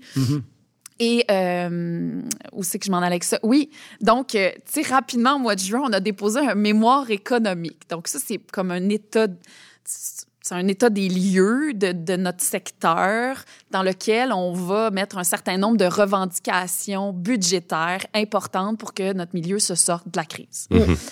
Et depuis le mois de juin, nos revendications sont toujours les mêmes et les deux principales étant de, une, une injection d'argent, euh, une injection substantielle d'argent au Conseil des arts et des lettres du Québec pour soutenir les artistes via euh, les programmes de bourse, les, les programmes de subvention, les programmes de pré-production euh, qui, qui aident notre milieu, en fait, à rester en création, en travail, sans obligations de diffusion. Parce qu'anyway, en ce moment, c'est pas possible. Puis en plus, on le sait, c'est extrêmement important de valoriser la création puis tout ce qui est en amont de la diffusion. Mais ça, c'est un message qui est euh, qu'il faut euh, comment je dirais ça? Faire C'est un message qu'il faut Oui. vulgariser Ouais. plus souvent qu'autrement. Ah oui. Oui, parce que la notion de résultat est tellement importante Exact. dans notre société en général. C'est Ouais, comme si elle ça. s'applique aussi à la culture. Là. Exact. Ouais. Donc, c'est important. Puis le CQT, on a, on a, on a bien constaté ça. Le- le- le- L'importance de bien expliquer comment Mm. ça fonctionne, les arts Mm. vivants, notamment le théâtre, mais c'est la même Mm. chose aussi pour la danse. Et donc, on, on, on avait ce premier pas à faire. Et dans nos revendications, il y avait aussi un soutien à la diffusion. Parce que Mhm. pour nous, on trouvait pas, en fait, à travers toutes nos tergiversations du printemps, une seule mesure ou une seule façon ou un seul montant d'argent qui viendrait aider tout un secteur. On est, c'est trop diversifié. Mm. Puis, tu sais, comme notre chaîne création, production, diff- diffusion deman- a des besoins différents. Euh, mais tu sais, c'est- fait que c'est important d'avoir des mesures qui correspondaient aux différentes, euh, aux différents maillons de cette chaîne-là, de ce triangle. Finalement, Ouais. on s'est dit que c'était un triangle parce que tu sais, tout ça est bien lié. Enfin bref, euh, je vous fais part de nos réflexions Non, à l'interne, mais euh, De votre poésie. Oui, oui, euh, oui, oui. poésie à nous. Poésie Votre organigramme. organisationnelle. Puis donc, l'autre mesure de diffusion, on y- y- y a- tout à coup, il y avait une ouverture et donc on, donc on a plongé là-dedans à défaut de ne... De, de, de- de pouvoir avoir tout ce qu'on demandait, Parce mais que reste là- qu'on demande encore cet argent-là au calque pour les individus créateurs. Mais ça, il n'y a pas eu, excuse-moi, là, moi, je, mettons, il n'y a pas eu une annonce, justement, qui a été faite sur la, de l'argent qui a été injecté au calque. Non, ça, c'est pas, c'est- ça existe Ben, pas. quand on est entré en fait en pandémie, il y a eu, euh, oui, une injection d'argent au calque Ouais. pour, pour aider euh, en ce temps de crise. Ouais. Mais depuis, on a constaté, mettons, euh, ce qui a vraiment été versé au, au théâtre. Ouais. Puis nos besoins restent criants. Donc, Ouais. nous, cette demande-là, à partir du mois de juin, on s'est bien rendu compte que l'argent qui avait déjà été mis Ouais. serait insuffisant Ouais. pour maintenir un secteur, euh, en tout cas, euh, sur la respiration Ouais. artificielle. Et on n'est pas en train de penser à la relance, puis à la. Je veux dire, les. les- Non. On, on On va voir juste- pendant longtemps là, les effets, euh, les conséquences de cette pandémie-là euh, sur notre Ouais. milieu. Oui, c'est ça. Est-ce que. ben, on en est où aujourd'hui? Nous autres, on, on enregistre ça, on est le fin janvier. Ouais. Fait que là, est-ce qu'il y a des demandes qui sont euh, en attente? Est-ce qu'il y a des. Est-ce que vous est-ce qu'on est euh, un peu en attente? Parce que là, la, la- la- la mesure allait jusqu'au 31 mars là, de soutien à la création. Ouais. Euh, est-ce qu'on sait vers où on va là, à partir de, de là maintenant? On en est où? Ben là, nous, on est euh, en ce moment au CQT en train de faire euh, des revendications euh, prébudgétaires. Donc, euh, OK. dépôt de nos demandes officielles, encore une fois, pour le prochain budget. Donc, ça fait déjà plusieurs semaines qu'on élabore euh, ces revendications-là, qui sont les mêmes essentiellement que le mois de juin, mais qu'on raffine. Et concernant, mettons, la mesure de soutien à la diffusion, ben là, on voit les écueils de cette mesure-là. Cette mesure-là aide. Euh, on l'entend, des échos de notre milieu, des associations de producteurs. Elle est, euh, elle est très bien accueillie, mais il y a des écueils qui font en sorte que euh, elle n'est pas, elle ne prend pas le, le- elle n'est pas à son plein potentiel, si on veut, pour aider un plus grand nombre. Mais encore une fois, c'est ça, les, les, les institutions ne peuvent pas porter la charge de sauver tout un Mm. milieu non plus. Sais, on a créé un sondage avant Noël auprès justement des associations de producteurs pour, puis de diffuseurs pour se rendre compte qu'il y avait une baisse de 50 de l'emploi dans notre secteur, malgré cette mesure-là qui permet une, des répétitions, Mhm. des spectacles qui ne verront peut-être pas le jour, mais qui engagent du monde. Mm. Ouais. Fait que c'est ça, nos demandes restent les mêmes. Fait que là, on fait des représentations politiques actuellement auprès de Madame Roy et de son cabinet. Donc, son chef de cabinet qui est aussi une personne clé avec qui on discute Mhm. énormément. Donc, euh, on fait aussi nos représentations auprès du ministère des Finances. Mhm. Euh, là, éventuellement, il y a le budget aussi du, de- du gouvernement fédéral qui va sortir. Fait que là, on a commencé nos représentations auprès de Patrimoine canadien Mhm. Euh, des rencontres avec le Conseil des arts et des lettres du Québec, le Conseil des arts du Canada, pour voir ce- comment vont être gérées ces nouvelles sommes-là qui pourraient arriver dans Ouais. le Conseil des arts. Le fameux plan directeur, là. Lui, là, il, a, il a pris le clos au profit de la gestion de la crise. Là. Ah Oui, tout à fait. Euh, puis on arrivait, on- en fait, on était rendu à, à le relire pour faire une synthèse, parce qu'évidemment, on veut pas ressortir de là avec 75 recommandations. euh, ce qui a été un peu fait après les, seconds états généraux. Finalement, il y avait tellement de recommandations que quand on le relit aujourd'hui, on se rend compte qu'il n'y a pas grand-chose qui a abouti. Fait l'idée, c'était aussi de réduire, de condenser. Puis là, on en arrivait aussi à trouver des porteurs d'action. C'est-à-dire de dire, OK, cette action-là ou ce changement-là qu'on souhaite pour le milieu, qui va le porter? Les artistes, les individus, les producteurs, les syndicats, euh, le Conseil des arts et des lettres du, Québec. Bon. Euh, et là, évidemment, ça a été mis sur la glace. Fait qu'on arrivait quelque, quelque part à la fin de nos travaux. Euh, mais là, évidemment, qu'il va falloir le réouvrir pour le, premièrement, le relire à la lumière de tout ce qui vient de se passer. Mhm. Le plan directeur révélait déjà toutes les, les failles de notre euh, écosystème, les cracks, les oubliés, les, Ouais. ce qui marchait pas, euh, les modes de production à revoir. Tout était nommé là-dedans, autant au plan de la, de la diffusion sur l'ensemble du territoire que de...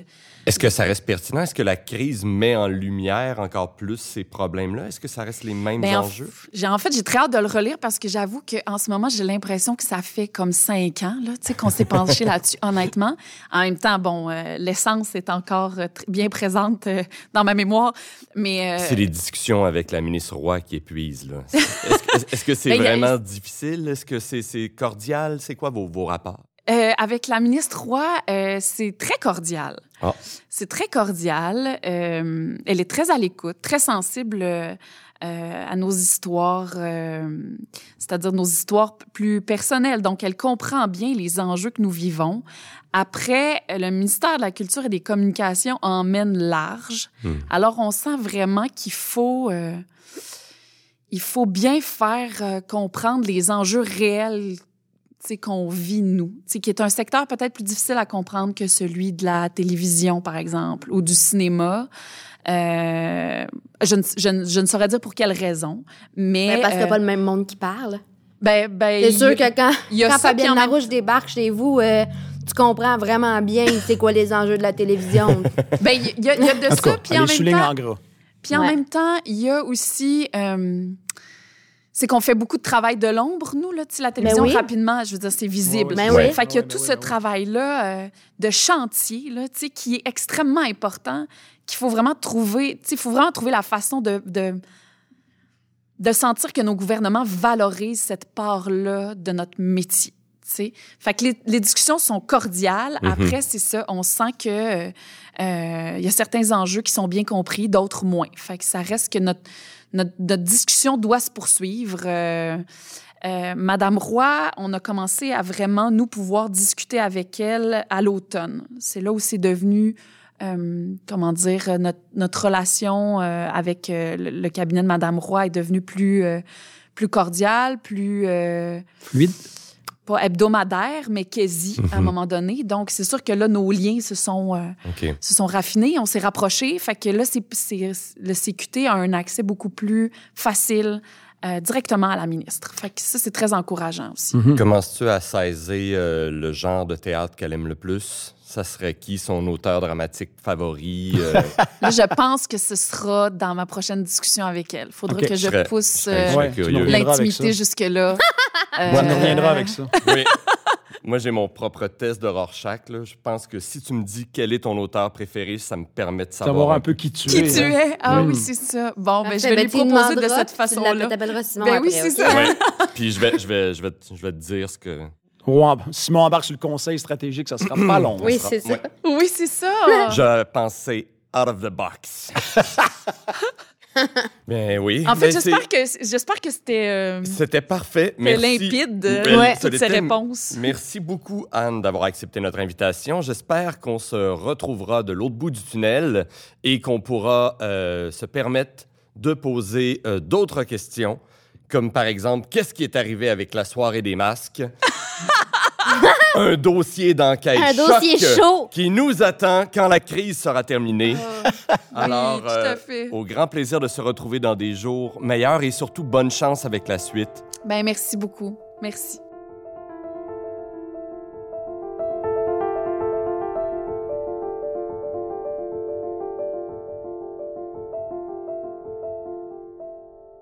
Alors que nos auditeurs les plus fidèles s'attendent à retrouver Philippe Lambert, notre chroniqueur sur la route, qui était en sabbatique lors de l'édition précédente, eh bien, nous déjouons toutes vos attentes en vous annonçant que pour la première fois de l'émission, Philippe sera avec nous en studio pour piloter son entrevue.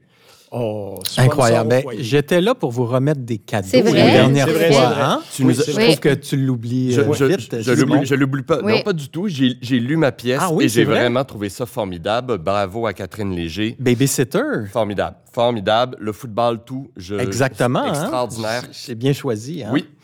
Mais euh, c'est la première fois que tu vas piloter, donc que tu vas diriger ton entrevue directement Ben, en Qu'est-ce que tu veux? Pandémie oblige, euh, tu sais, on garde ça simple, on se promène un petit peu moins.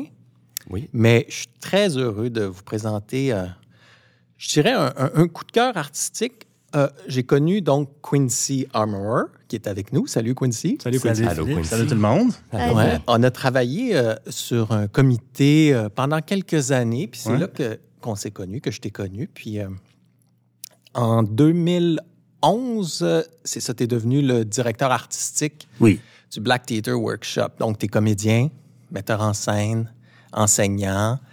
Et je voulais vous le présenter parce que c'est quelqu'un que, que- que j'aime beaucoup. J'aime son, son énergie, sa douceur, sa bienveillance. C'est- Ça a été, euh, sur des comités, on a souvent parlé, à échanger sur plein d'aspects artistiques et de, de création. Puis j'ai toujours aimé ton point de vue.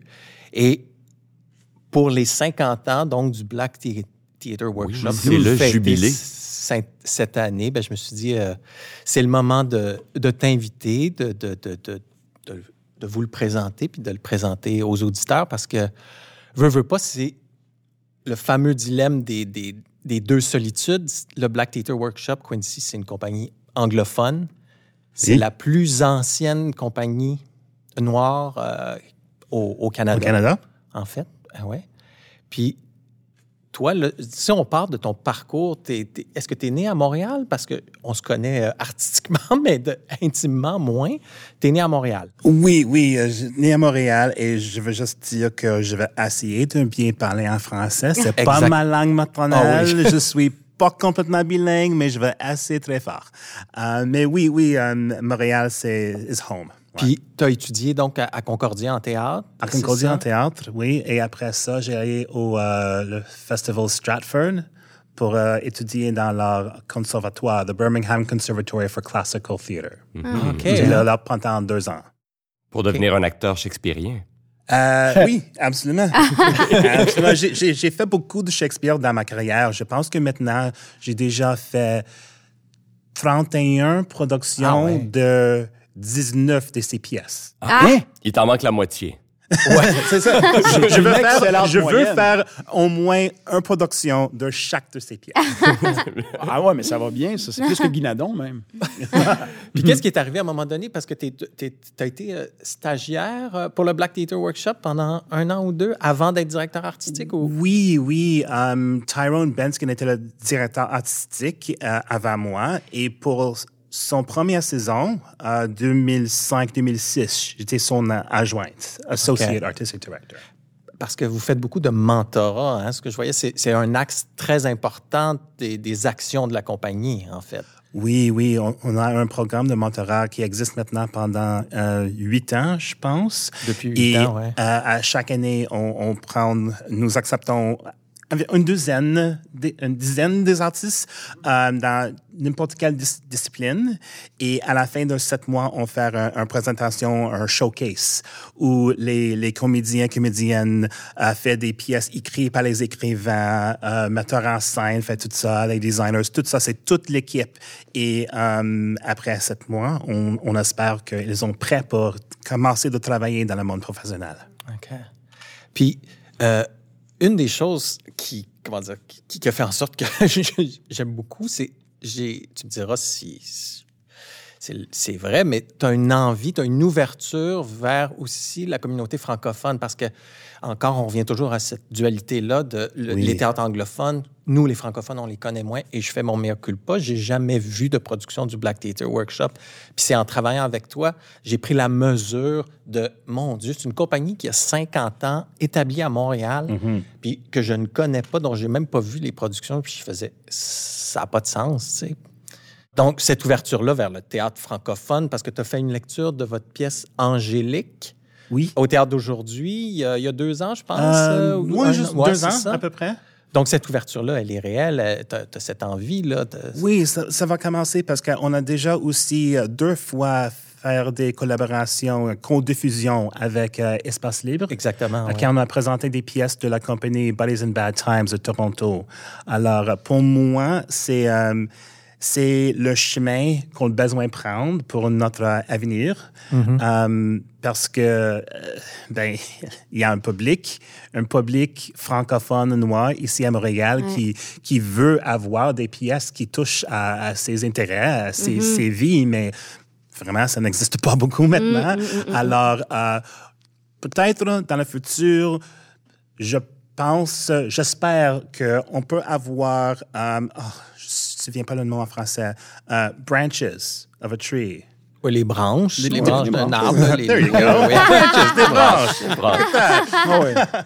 Ah, ben, je veux avoir euh, deux branches de, de Black to the Workshop, peut-être un côté anglophone, un côté francophone. Ah ouais, carrément. Même peut-être si c'est avec deux directeurs artistiques, euh, je sais pas, mais pour moi, il, il faut qu'on qu'on apprenne cette, euh, cette chemin. Ben, à quelque part, je l'ai pris aussi parce que quand j'ai lu, en fait, c'est Pascal, euh, Mm. tu te souviens, Pascal, tu m'as fait lire une pièce, Pipeline, Ouais. d'une dramaturge américaine, Dominique Morisseau, qui a Mm. été créée à Broadway il y a quelques années. Ouais, que j'ai vu, moi. qu'elle Euh, a Ah vu ouais? à Ouais. New York. Ouais, Donc, ouais, ouais. c'est elle, euh, Quincy, qui m'a fait lire Mm. ça. Puis après, je t'ai approché pour que tu viennes Ouais. le créer ici à la Mm. Licorne, Oui. en anglais et en français. Donc, le cast, euh, les comédiens vont le jouer en anglais pendant deux semaines, puis ils vont le jouer en français Mm. pendant deux semaines. Donc, on était supposé oui. le faire au printemps dernier. Mm. Euh, ouais, au printemps. Et, et là, c'est reporté euh, d'un an. Mais Ouais, toi, tu as vu la production, euh, Ouais, ouais, moi, j'ai vu, j'ai vu la création euh, à New York, ouais. C'était, ben, je- tu sais, tu l'as lu, là, le- moi, j'ai, ça m'a profondément touchée. Aussi, c'était très, euh, ben, c'était particulier d'abord quand tu euh, rentrais dans la salle, euh, il y avait du gros Kendrick qui jouait euh, super fort, puis euh, assis sur les sièges, les spectateurs, c'est euh, c'est juste euh, pratiquement juste des personnes blanches. Fait qu'il y a quelque Ah chose ouais. déjà de dans le la, ça, c'est, puis c'est mon chum. Mon chum, euh, moi, est, est, euh, est afro-descendant. Et donc, c'est lui qui m'a fait remarquer ça. Puis c'est... Puis ensuite, le show joue. Puis là, c'est des enjeux, de privilèges, puis de, de, de racisme, de... de puis ça m'avait profondément bouleversée. Puis mon, mon chum aussi. Puis les deux, on se disait, ah, c'est fou que, quand même, que le, le- finalement, les gens qui ont accès à ça, à New York, mais c'est majoritairement des personnes blanches. Alors qu'il faudrait que ce soit que des gens racisés aient accès à cette parole-là, parce que comme tu le disais tantôt, il y en a pas beaucoup de, de, de, de, de, pro- de, de, de- de pièces qui s'adressent à cette communauté, qui a envie d'être représentée et, et, et, et entendue. Là. Ouais. Oui, et ça, ça c'est la moitié de la problème parce que euh, les communautés noires, les communautés marginalisées, Ouais. on n'a pas l'histoire d'aller au théâtre. Alors, on pense, Hmm. quelques-uns, on- ils pensent pas que le théâtre sont pour eux Ouais. parce que c'est pas l'expérience. Ouais. Alors, on doit euh, commencer de, de présenter des pièces pour dire à du monde, le théâtre, c'est pour vous aussi. Les, ces histoires, c'est pour sûr. vous aussi. Mm. Et, et j'espère qu'on va commencer de voir un, un, un agrandissement. Oui, oui, oui. Ouais. Un une expansion. Oui, oui, oui, Ben, il y a une volonté. En tout cas, je, je pense qu'il y a une volonté Ben, de direction artistique. Puis je trouve que c'est c'est nécessaire. C'était très intéressant ce spectacle, donc Pipeline à New York. Sur le site internet où on achetait les billets, on pouvait, quand on achetait un billet, acheter un billet comme, euh, je sais pas comment dire, là, un, un billet. euh, Sponsorisé oui, ou comme pour ça, un si on veut. euh, Oui, puis euh, il s'o- il s'occupait de faire venir justement des jeunes, des communautés euh, noires euh, à Brooklyn pour venir voir le spectacle, Wow, pour qu'il y ait un accès à Oui. cette culture, tu sais, parce que c'est ça reste, ouais. Bref, Parce que ouais. la pièce parle de ça aussi. Là, il faut le dire, on ne l'a pas dit, mais c'est c'est- le pipeline, c'est comment les jeunes, ça, c'est c'est des personnages de 16, euh, 10, 15, 16 ans là, qui sont à. Puis comment on passe donc de l'école secondaire, euh, primaire, puis pour arriver soit à la rue ou soit être capable de s'en sortir. euh, Ouais. c'est ça. Fait que c'est Ouais, une- même pour nous, au Black to the Workshop, c'est comme notre public euh, d'habitude. C'est c'est un public qui est assez âgé. Ouais. Et euh, c'est une pièce comme Pipeline euh, qu'on veut faire pour dire à un public un peu plus jeune que Ouais. le théâtre, c'est pour vous aussi. Parce Ouais. que c'est pas, c'est pas tous les shows qu'on fait au Black to the Workshop que la public d'une vingtaine d'ans veut voir ces pièces. Mm-hmm. Mais avec quelque chose comme, euh, comme Pipeline, comme Black and Blue Matters, une autre pièce qu'on va faire, Mm-hmm. ça, c'est les pièces qui, qui touchent aux les, les, les choses qui sont importantes Mm-hmm. pour les jeunes noirs ici.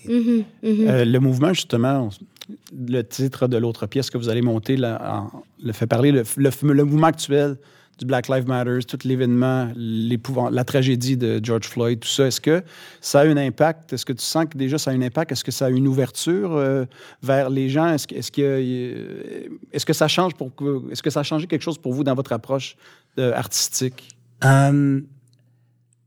It's a very good question.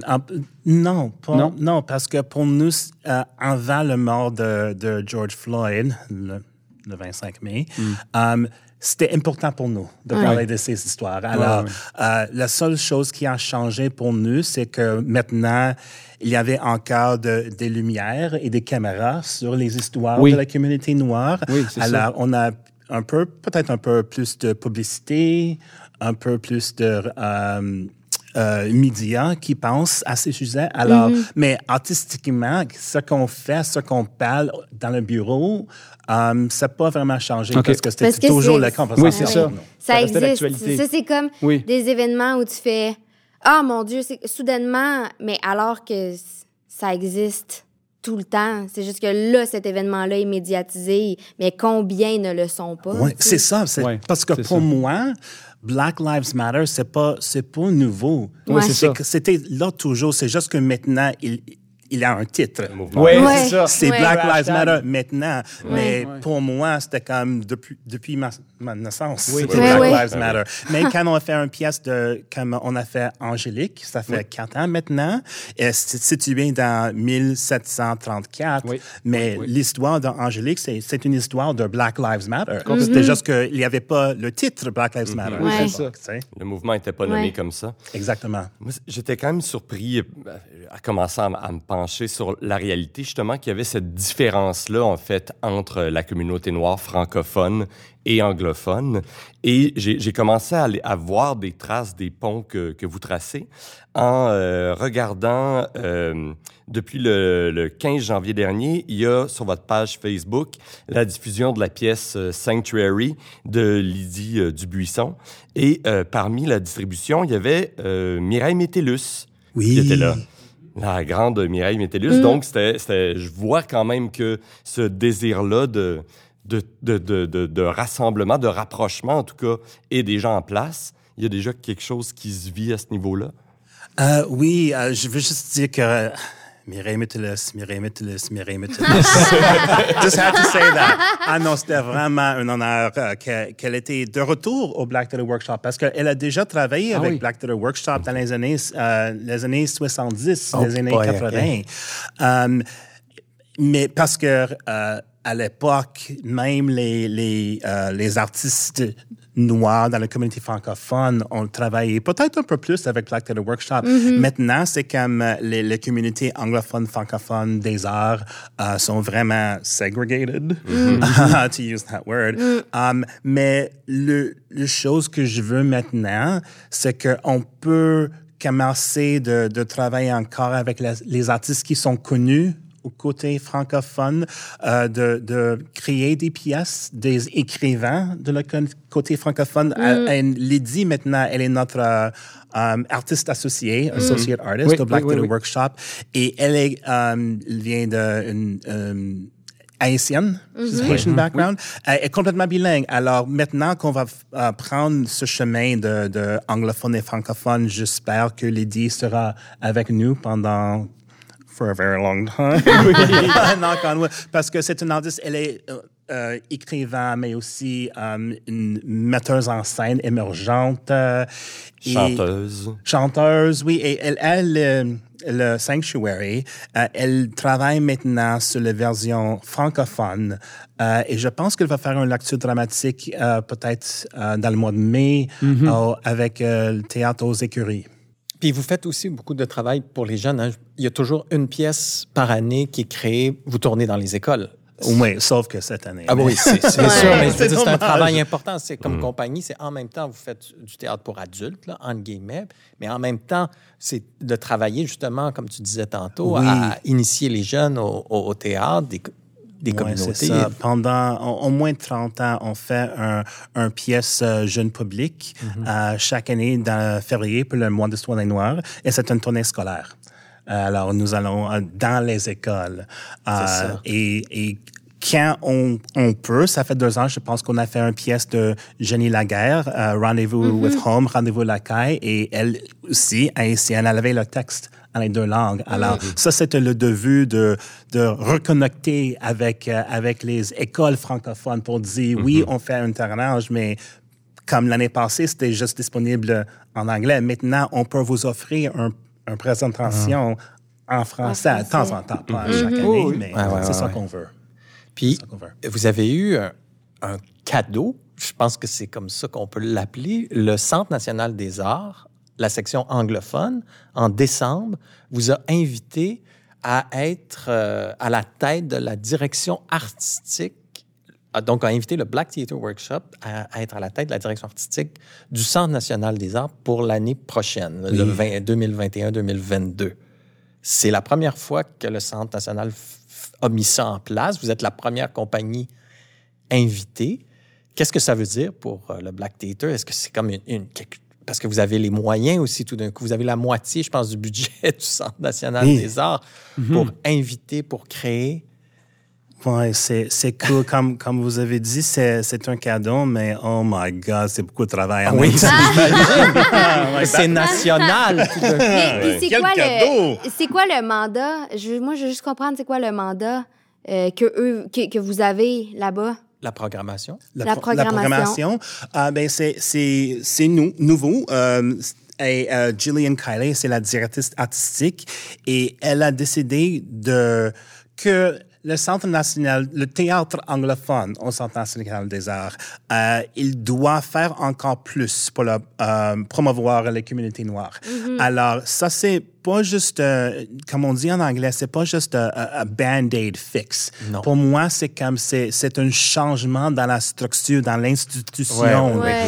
Euh, pour dire, parce que Gillian, elle peut dire, OK, on, on va faire encore des pièces écrites par des auteurs noirs. Ouais. Mais c'est pas ça. C'est pas ça qu'elles ont dit. Ils ont dit que on va engager une compagnie de théâtre noir. Elle spécialise dans ces pièces pour dire, here's half of our money et faire ce que vous voulez. Les pièces qui touchent à, à vos communautés. Alors, c'est une très, très grande opportunité, un cadeau absolument. Euh, J'ai vraiment hâte d'avoir la possibilité de prendre le mandat de Black Theatre Workshop et de le refaire, de le regarder à notre mandat euh, avec un, un, un pensée euh, nationale. C'est ça. Parce que même avec euh, PACT, Professional Association of Canadian Theatres, euh, j'ai travaillé un peu, j'ai rencontré des compagnies de théâtre euh, autour du Canada, pas juste au Québec et à Montréal. Et je- j'ai appris, I learned, Oui, euh, que le Black Theatre Workshop n'était pas assez connu autour du Canada comme j'ai pensé. À Montréal, c'était comme tout le monde connaît à côté anglophone. Everybody knows Black Theatre Workshop. Tout le monde le sait, mais les compagnies en Toronto, Vancouver, Calgary, elles disent Ah oui, je pense que j'ai déjà entendu parler de Black Theatre Workshop. C'est quoi ça exactement? Et maintenant, c'est comme. They know us now. Est-ce qu'il y a, reconnaissance. est-ce qu'il y a l'équivalent du Black Theatre Workshop à Toronto ou à Vancouver? Ou... Euh, ben, on, on a fait des collaborations avec quelques compagnies parce que notre production de, de Angélique, avec euh, le euh, c'est une coproduction avec le Théâtre Tableau d'Hôte. On a fait une tournée à le Centre National, Factory Theatre en Toronto. Notre production de The Mountain Top, c'est une coproduction avec Neptune Theatre à Halifax et on a fait une tournée à Great Canadian Theatre Company à Ottawa. On a déjà fait une collaboration avec Urban Inc. à Vancouver. Alors, on, on a voyagé un peu, mais, euh, mais pas, pas comme, comme euh, le présence qu'on va avoir à Ottawa. Ouais, ouais. Puis vous allez même choisir la prochaine compagnie Qui va vous Vous participez aussi à la sélection. de- Oui, en, en collaboration avec l'équipe Avec- à Ouais, Social, ouais, quand oui, c'est Sarah qui va faire le, le choix pour la prochaine compagnie. Est-ce que vous allez programmer une de vos propres productions? J'espère, oui. Oui. Maintenant, c'est comme... c'est- là, c'est le temps de parler. J'ai un, un- un rendez-vous à chaque deux semaines avec Gillian Kelly. Les jeudis, à 3 heures, on parle des pièces ensemble. C'est vraiment cool. Et j'ai euh, beaucoup des idées, mais euh, les décisions ne sont pas déjà faites, mais j'ai j'ai quelques-unes des pièces qu'on qu'on qu'on Est-ce que tu avais faire. Pipeline des- en tête, euh, Simon, par hasard? Non, je, je- je pensais plutôt à un des 19 Shakespeare qui n'a pas joué. Oui, oui, c'est ça. Peut-être. Ouh. Bien, eh bien, merci beaucoup, Quincy. On vous souhaite une belle célébration et au moins un autre euh, beau 50 ans au Black Theatre Workshop. Merci beaucoup. C'est vraiment un plaisir d'être avec vous aujourd'hui. Merci. Merci beaucoup.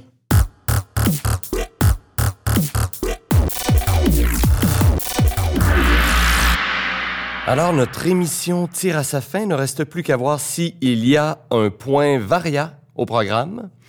Est-ce que quelqu'un a quelque chose à soumettre? Moi, j'ai juste le goût de redonner l'adresse si vous avez envie d'écrire vos colères. Oui. Vos- vos- vos- le balado, arrobas, théâtrelalicorne.com.